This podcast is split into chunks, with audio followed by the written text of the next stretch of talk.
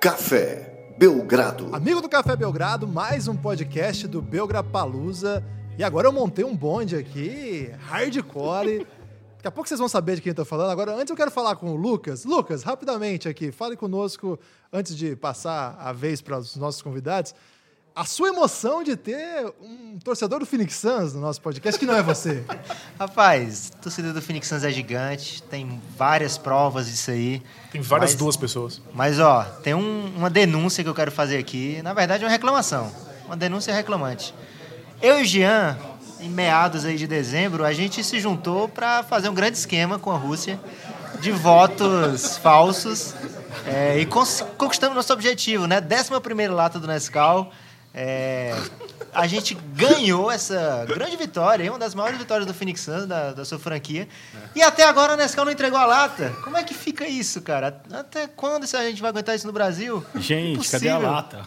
Aí eu e o Jean gastamos uma fortuna aí por causa dessas latas e até agora nada. Fica aí minha reclamação. Fica aí a reclamação do Lucas para apresentar também Giancarlo Gianpietro, que aliás eu conheço o Jean faz, sei lá, mais de uma década e eu não sabia que ele torcia pro Phoenix Suns. Você mantém isso em segredo? Acho que é. não por razões profissionais, no caso. Né? É, É vergonha que- mesmo. Vergonha, vergonha. Pior que quando a gente se conheceu era Era bom, o auge né, da- do Phoenix Suns. Né? E talvez, assim, no, no século, acho que a gente já pode dizer isso, né? Pelos prospectos que a, gente- que a franquia tem daqui em diante. Assim, eu acho que vai ser difícil chegar ao nível dos sete segundos ou menos de Mike D'Antoni e Steve Nash, né? É como se fosse o, o- a gente daqui a pouco vai se referir a isso como o Santos do Pelé, né?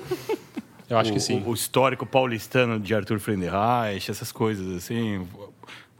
Seleção brasileira, geração dourada, acho que vai ser uma memória bem distante para a gente.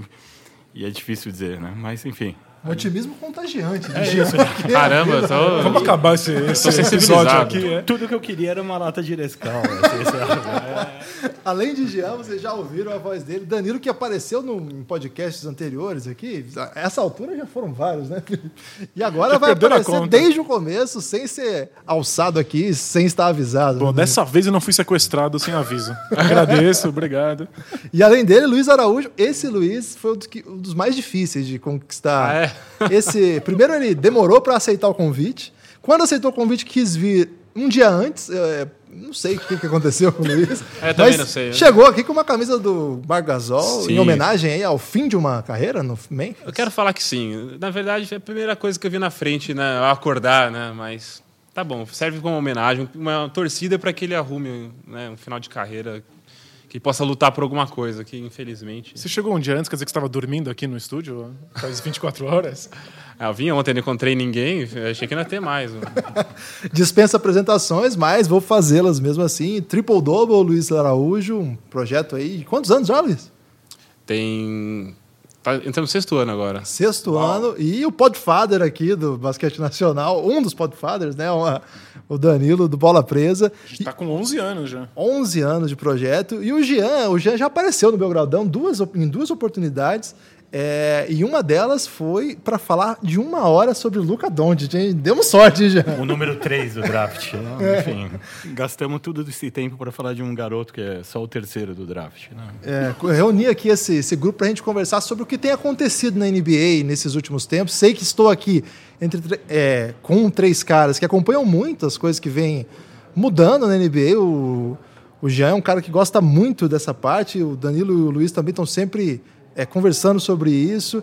E acho que nessa altura da, desse evento, que a gente já conversou sobre tantas coisas do dia, eu acho que vale a pena a gente parar um pouco para pensar o que as coisas estão acontecendo. Ah, Esse, esse- essa equipe aqui eu montei pensando nisso. E queria conversar um pouco sobre, com vocês sobre como, como vocês têm visto as novidades táticas, técnicas, o tipo de caminho que a NBA está cursando. Começa com você, Jean.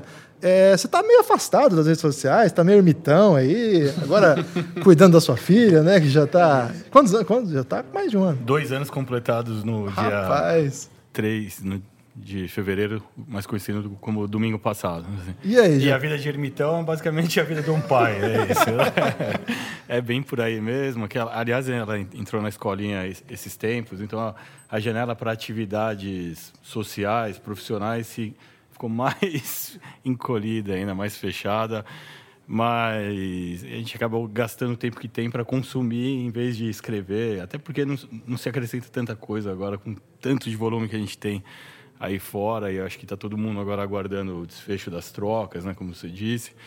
E é aquela hora que a gente pode fazer qualquer comentário sobre o factual e ficar desatualizado daqui a dois minutos. A gente está todo mundo aqui nervoso com as notificações das, das bombas do hoje. É, o Danilo acabou de trazer uma Acionadas. notícia quente aqui. É, né? o Mobamba quebrou a perna aí.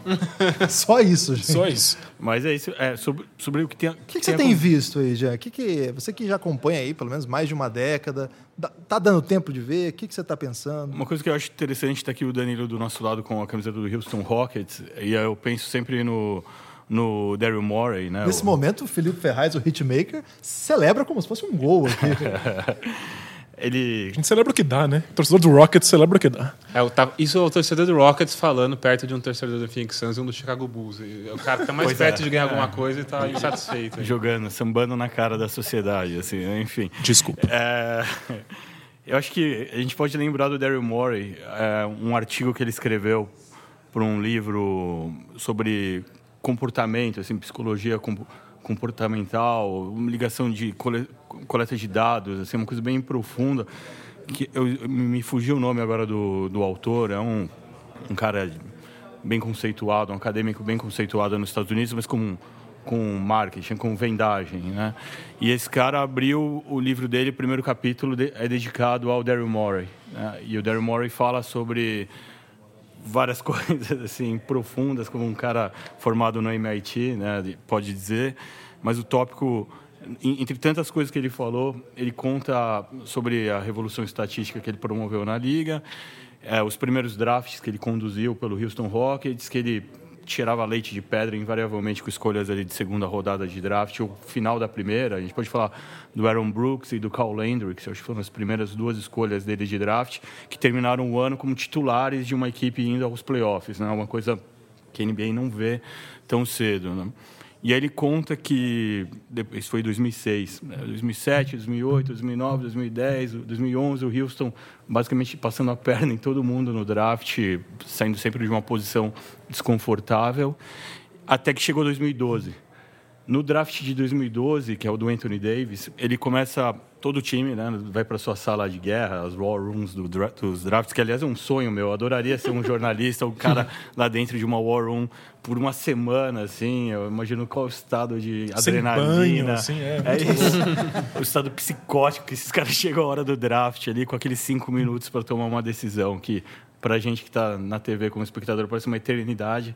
Para os caras eu acho que deve ser uma vida, né? E, e a gente falando assim, é, eles só fazem merda. É isso. Olha só, o que os caras têm na cabeça. Eles estão lá, tipo, há meses lá, Isola- fritando. isolados do mundo, você não conversa com ninguém. É, aí, mas o Murray fala que de 2012, aí cada time em geral vai ter sua tabela, né, sua ordem ali de prospectos, uma do que eles preferem e duas do que eles acham que vai acontecer no draft. E o Murray fala que em 2012 foi o primeiro ano que começou a bater um por um os as escolhas do Houston que o Houston imaginava com o resultado do draft, uma outra distorção.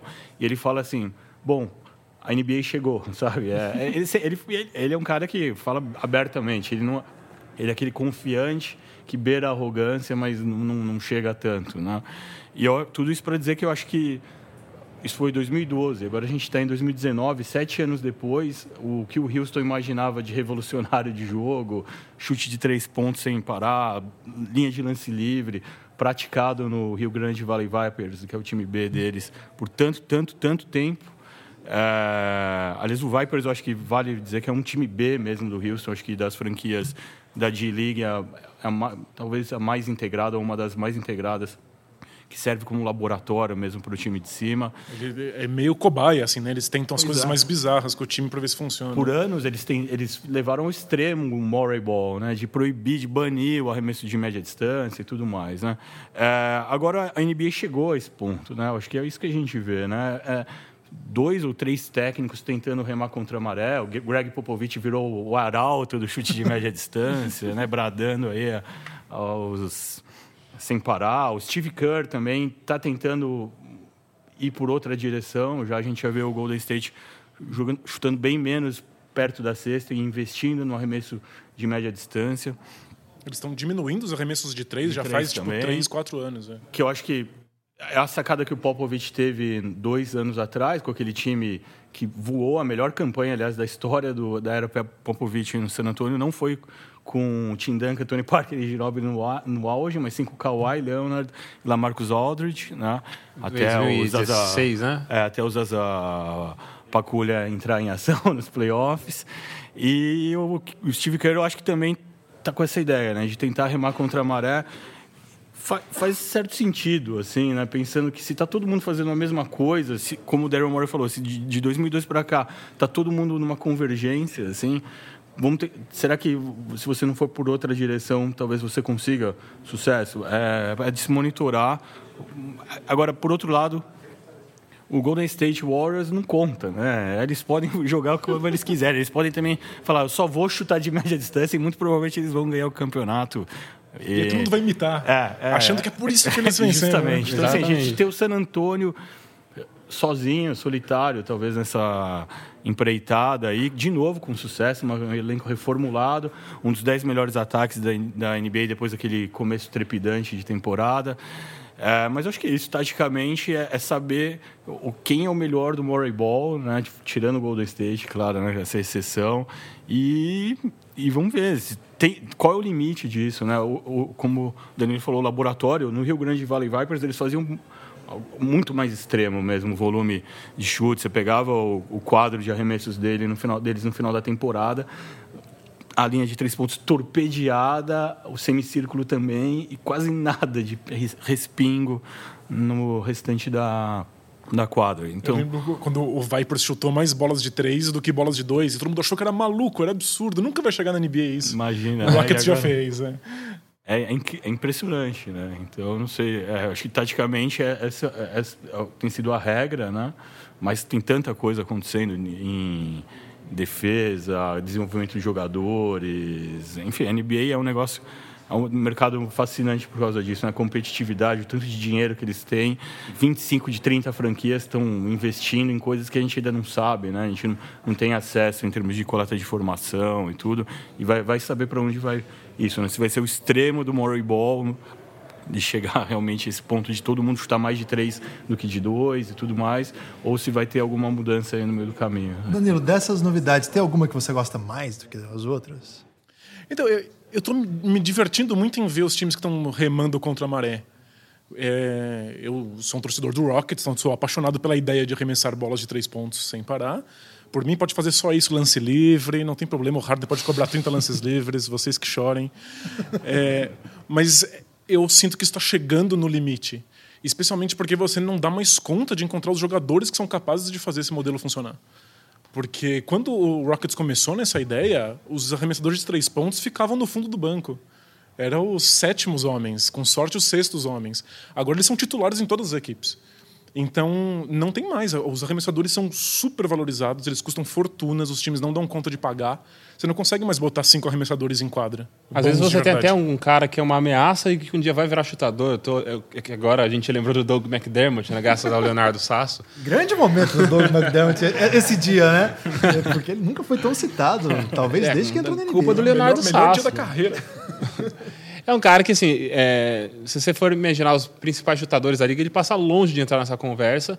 Mas ele tem um contrato que, agora que ele assinou com o Indiana Pacers, por exemplo, que, sei lá, um primeiro cara que me cabeça, sei lá, o Rajon Rondo, tudo bem que são é, circunstâncias diferentes de carreira e tal, mas assim, é, ele tem um contrato mais vantajoso por ele ter é, um pouco da esperança de que um dia ele vá se encaixar, pode se encaixar nisso aí.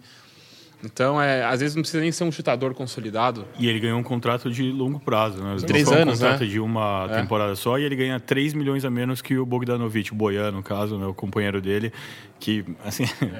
Será que algum dia o McDermott vai poder ser metade do Bogdanovich? Nem assim, a pau. é. Mas, é, o Rockets ele perdeu várias peças da temporada passada para essa e tudo que eles precisavam de arremessador de três pontos. Não acharam. Contrataram o Michael Carter Williams. Eu arremesso de três melhor que o Carter Williams. De costas. E eu não acerto nada, mas ele também não. Com o braço amarrado, acho que você É arremessaria melhor. incrível. Tipo, é, começou a ficar difícil você achar essas peças. Então acho que alguns times estão tentando remar contra a maré, começar a achar aquilo que outros tipos de jogadores podem produzir. E eu acho que isso é o, é o que é interessante. A NBA nunca vai ficar padronizada, nunca vai ficar uma coisa pasteurizada. É, se você não faz alguma coisa, ela começa a se tornar cada vez mais valorizada, porque os times não sabem mais defender. Então a gente está vendo um aumento de pontos dentro do garrafão, porque os times estão se especializando em defender bolas de três. E se todo mundo está defendendo isso, eles não estão defendendo o aro. Então você consegue pontuar se você for para esse lado. E é interessante né, pensar nessa nova fornada de pivôs mesmo. Né? Exatamente. A, supostamente a, a, profissão extinta na NBA. Acabou, né? E de repente, nos últimos dois, três drafts, uma enxurrada de jogadores talentosos. A gente não sabe o que vai ser deles ainda, né? É, mas são pivôs que não são só Ennis Canters, não são só postes que, ok, te esmagam ali debaixo Palavras da tabela. duras contra Enes Kanter. no, no momento difícil da vida de Enes Não, Kanter. não, não estou a Aliás, amigo do pai do Gui, do Big Shot Pod. E sem nenhuma conexão com o regime Erdogan, né? Por favor. né? Ou o Ridor Tur Turkoglu, no caso. Assim. É, é isso, mas é pivôs que são brutamonte, sim, são hum, caras assim atleticamente bizarros, muito fortes, todo aquele protótipo vai, do- dos pivôs dos anos 90 fisicamente, né? Mas que fazem mais coisas, como aqueles pivôs dos anos 90 faziam também. É, eles fazem né? coisas diferentes do que se fazia, mas ah, fazem coisas. Eles são E- versáteis, eles, são- eles têm talento, não só tamanho, não são. É isso, não pivô de girinho perto da cesta, reboteiro, mas que não passa a bola, não, se- não se desloca no perímetro para contenção de pick and roll, não tem chute de média ou longa distância. É, eu não sei o que seria do Rockets na série do ano passado, que foi a sete jogos com o Warriors, se o Clint Capella não tivesse mostrado que ele podia ficar em quadra. Pois é. Sim, sim. Eu- marcando o Marcando, perímetro, trocando né? isso, Fazendo troca o tudo. tempo inteiro. Eu vou, vou aproveitar a presença de um filósofo entre nós para Quem? fazer uma pergunta dialética aqui. Manda. Porque assim, é, a NBA muda porque os jogadores mudam ou os jogadores mudam porque as questões táticas mudam? Então, acho, depende muito. É, eu gosto muito do exemplo do Stephen Curry. Ele certamente era um cara que já arremessava de mais longe do que a média normal de jogadores. O ponto é que a NBA não estava preparada para isso. Então, ele é um jogador que está tentando forçar uma mudança, mas a NBA precisa permitir que essa mudança aconteça para que ele possa de fato ser útil. Então, pensa em quantos jogadores de garrafão poderiam ter arremessado bolas de três e a NBA não deixava. Então precisou alguém fazer essa mudança acontecer para os técnicos pensarem, olha, talvez isso vale a pena. Então acho que os jogadores influenciam a NBA e a NBA tem que influenciar os jogadores também. Agora já tem uma leva de novatos que só vai arremessar de três. Hoje em dia você não pode ser um pivô, entrar no draft e não ser um excelente arremessador. É impensável, você não tem espaço na liga. Mas pensa quantos bons pivôs arremessadores de três foram ignorados. O, o Manute Bol. O Manute Bol arremessava de três, é que Dom não Nelson deixavam. com as experiências malucas dele lá atrás. Pois é. É, o primeiro stretch five da NBA, assim, é, 30 anos antes disso acontecer, assim, né? E, e parecia só loucura. Então, Ah, ah. esses caras foram, eles foram sendo silenciados pela NBA e agora eles encontraram um lugar mais aberto, mais, mais poroso para isso, né? Ô Luiz, e e como é que no meio disso aparece, por exemplo, um Ben Simmons, um Giannis, que, cara, eles jogam muito. Claro que tô falando de dois jogadores em estágios diferentes da carreira, mas que estão dominando ao seu modo a posição que jogam. É, dizer que o Ben Simmons está dominando a posição é um pouco exagero, mas digamos assim, que tem uma projeção aí de, de domínio. Como que surge, assim? É, é fora do tom. A gente falou até agora de outra coisa. Mas são caras que abrem espaços, sabem identificar espaços, né? E fazem o ataque funcionar, facilita as ações ofensivas, né? Acho que isso é o principal. É, é- obviamente, são, são caras que com arremesso seriam muito mais perigosos, muito mais... É, ter um poder muito maior do que eles têm hoje. Mas o Giannis, é, ele não precisa é, ter o arremesso de três pontos para ser hoje um candidatíssimo MVP e olha o impacto que um, um sistema ajeitado em volta dele consegue ter, é, utilizando o melhor dele no time que hoje tem a melhor campanha da NBA. Ele é um cara que atrai muita, pelo porte físico, pelo conjunto de habilidades atléticas também que, que ele reúne. Ele é um cara que. acho que A gente lembra muito bem na época do, do draft o efeito que ele teve depois em gente tentando achar um novo protótipo de, de Giannis ali no- nos drafts e tal. Cara, ele Boa atrai- sorte com isso. Bruno Caboclo. isso. É isso, é. Eu queria, eu tava tentando não falar em Bruno No Caboclo, Pinheiros, mas É, é, crueldade. crueldade. Mas Gostei é- do Jean hoje. O João veio com uma maldade dentro do coração. Mas é essa história mesmo, né? É um. Mesmo agente, É. o, ano, se- o ano posterior, no ano- mesma logo no ano seguinte, mesma história, quase. Jean, você tem, conver- é, tem atuado, se não agora, mas recentemente, com o que as franquias têm procurado, né? E, sobretudo, na prospecção de talentos que não estão próximos. É, e foi curioso essa conversa chegar no Giannis, porque, cara, foi um achado bem louco. Foi, foi mais ou menos num, num tom ali do Schroeder, claro que viraram jogadores diferentes, mas caras que não são protagonistas nas suas ligas locais. Imagina, o Giannis, você não via falar É a da... segunda divisão da Grécia. né? O, o Schroeder também, né, na e, Alemanha. E ele, era um, e ele nem tinha cidadania grega naquele momento. Assim, ele era um, um, um filho, né, segunda geração de imigrantes que vendia, que era, família de camelôs em Atenas, ou Pireus, ou no- enfim, na, na região metropolitana ateniense.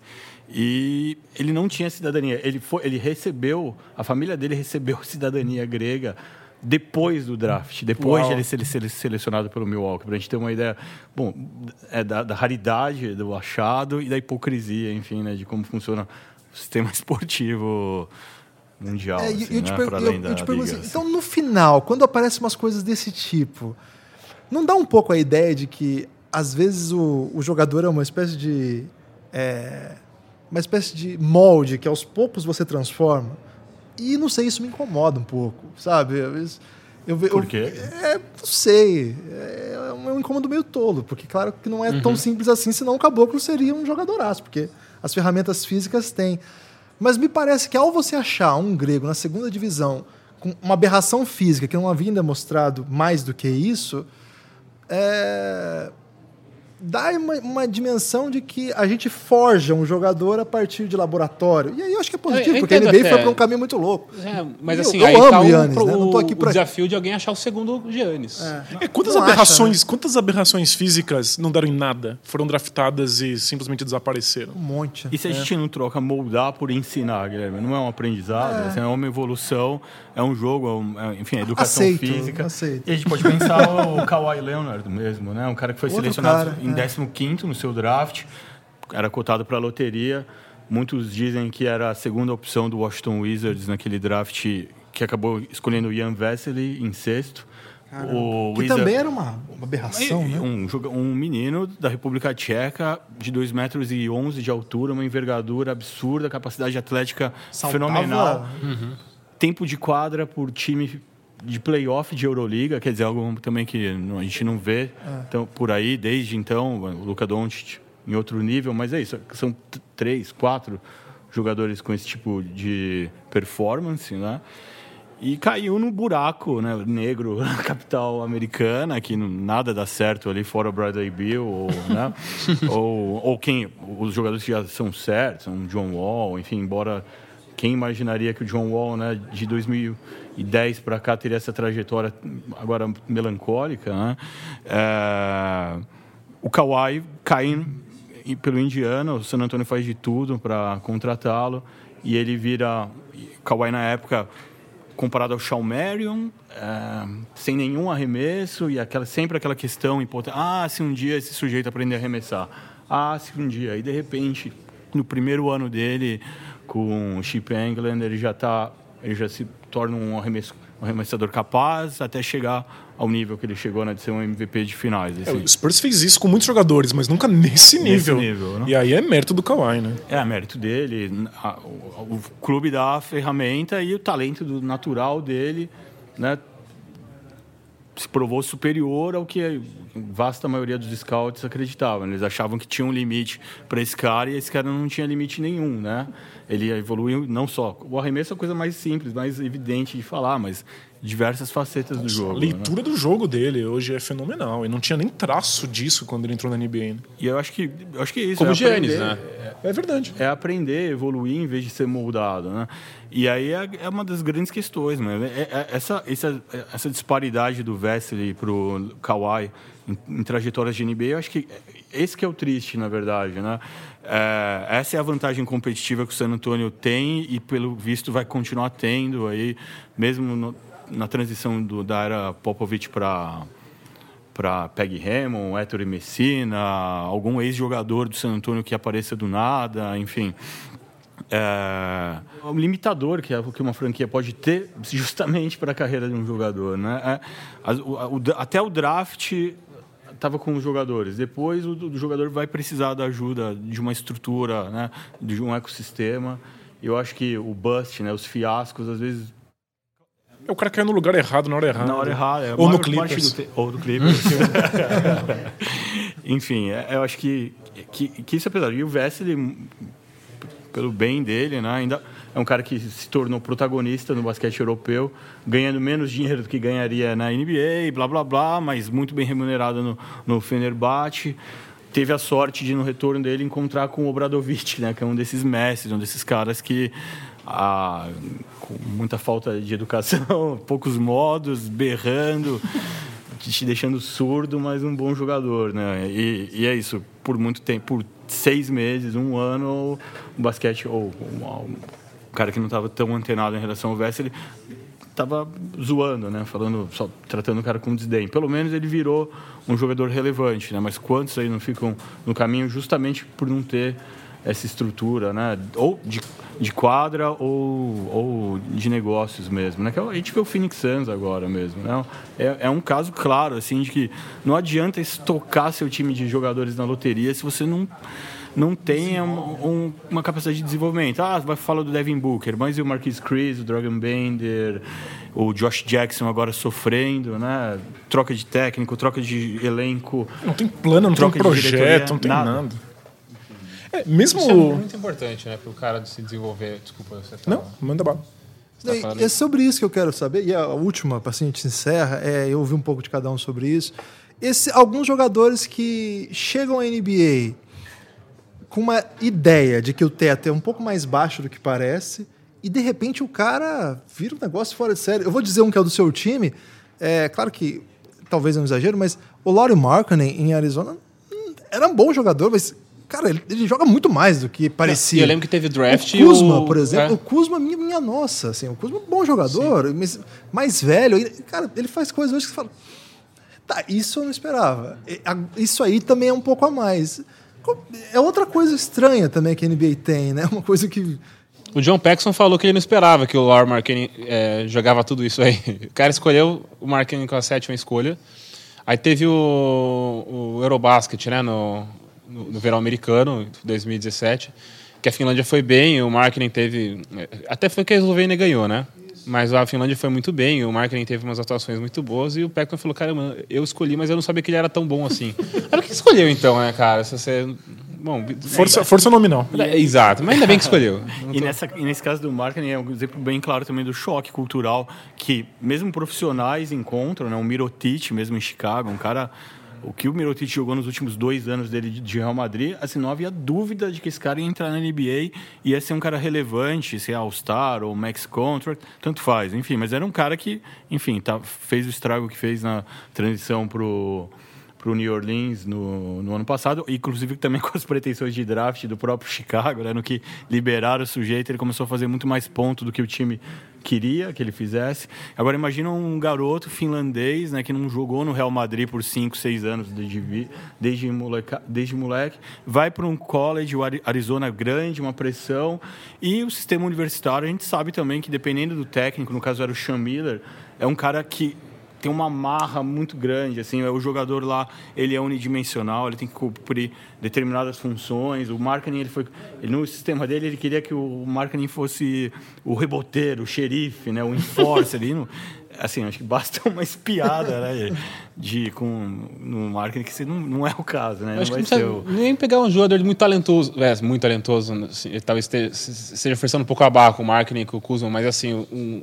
se você olhar para o Marcos Smart, é, que time que conseguiria trabalhar com o Marcos Smart com as limitações claras que ele tem ofensivas e transformar ele num jogador assim que é, extremamente útil. é, posso até falar como não sei se ele chega a ser indispensável para o Boston Celtics, não sei se esse rótulo é demais, mas então, algo perto disso, um cara muito importante sem ter é, porque tenho um sistema, tenho um técnico que é, consegue fazer essas eficiências dele aparecerem menos possível ofensivamente, colocar ele numa movimentação que ele não comprometa o, o- como o sistema ofensivo se desenrola.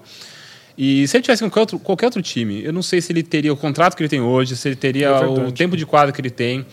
sei lá, talvez, assim, voltando no draft de 2014, foi 2014 que ele veio, né? É, eu não sei se ele estaria na NBA, dependendo do time, do ambiente que ele caísse. É... é uma mistura de você aceitar o jogador pelo que ele é, então saber usar os pontos fortes dele, enquanto você planeja alguma coisa para esse jogador e tenta encaixar ele numa coisa diferente. Mas você tem que conseguir equilibrar essas duas coisas. Se você quer que o, o marketing seja reboteiro, você está gastando o jogador numa coisa que ele não deveria fazer. Agora, se você se contenta com o que o jogador faz agora e não tenta levar ele para o próximo passo, você também está desperdiçando o talento do jogador. É, o Eric Spoelstra fez isso bem com o Justin Winslow, né? Porque eu lembro que o Winslow entrou na NBA e talvez tenha até um pouco a ver com o que vocês estavam dizendo sobre como o sucesso de um jogador no draft talvez influencia é, a expectativa que times possam ter em cima de alguns determinados prospectos. É, eu lembro que o Winslow, quando entrou, é, tinha alguma certa expectativa, caramba, se esse, esse cara desenvolvendo um chute de três, olha, ele pode ser é um cara, Kawhi. o próximo Kawhi. ele não desenvolveu isso até hoje, mas o, ele está sendo um cara cada vez melhor dentro do Miami Heat, cada vez mais útil, porque o Eric Spoelstra trabalhou nele um negócio que na época parecia, caramba, o que ele está fazendo? Que é armação do jogo mesmo, levar a bola, enxergar o jogo. Ele apanhava muito no começo, ele só fazia besteira. E o Eric Spoelstra lá, dá bola na mão do Winslow, ele vai armar minha segunda unidade. Ele vai ser o armador mesmo do, né, do meu time reserva aqui, e foi desenvolvendo, desenvolvendo, e hoje ele é um jogador muito melhor do que ele era, porque o, o, o Spolsa viu que tinha ali coisa para tinha potencial para trabalhar numa outra é, situação que muita gente não via, né, lá, lá, atrás. Mas mesmo o Antetokounmpo é uma história parecida. O Antetokounmpo é essa bizarrice dele ter caído num time que tinha como plano todos os jogadores serem gigantes. E aí o Jason Kidd falou: esse cara vai ser meu armador. Uhum. Por quê? Porque ele é gigante e bate bola, vamos lá. É incrível né, a trajetória do Jason Kidd, nesse caso, como técnico do Milwaukee, que ele, bom, é, a ficha corrida dele no, no Brooklyn e no Milwaukee é imensa, né? De crenca que ele arruma, ele quer derrubar todo mundo. Foi só é um ego maníaco, mas ele fez a coisa mais importante ao mesmo tempo para a franquia, né? Ele era um desses caras que já estava pensando, não tem posição, é 5 contra 5, que ele já tinha feito isso no ano dele pelo Brooklyn Brooklyn deu super certo, né? num, num time um, taticamente bem interessante, de veteranos, então era mais fácil fazer essa transição. No Milwaukee faltava peça, maturidade, mas... Ele deu um jeito, é. Mas se tivesse um, um treinador mais convencional, talvez... Talvez o Enes fosse pivô. É, é, justamente. Talvez ele fosse um jogador que nunca tivesse criar uma jogada na vida, então caiu no lugar certo. Gente, assim eu termino esse podcast. Sigam aí Bola Presa, arroba Bola Presa, arroba Triple Double. E o Jean, como é que é, Jean? Arroba GeanBlog21. Vai Jean saber Blog 21. e nós vamos terminar esse podcast aqui convencendo o Jean a entrar na podosfera, porque vocês viram que o cara brilha Opa, demais. Seja bem-vindo. Forte abraço.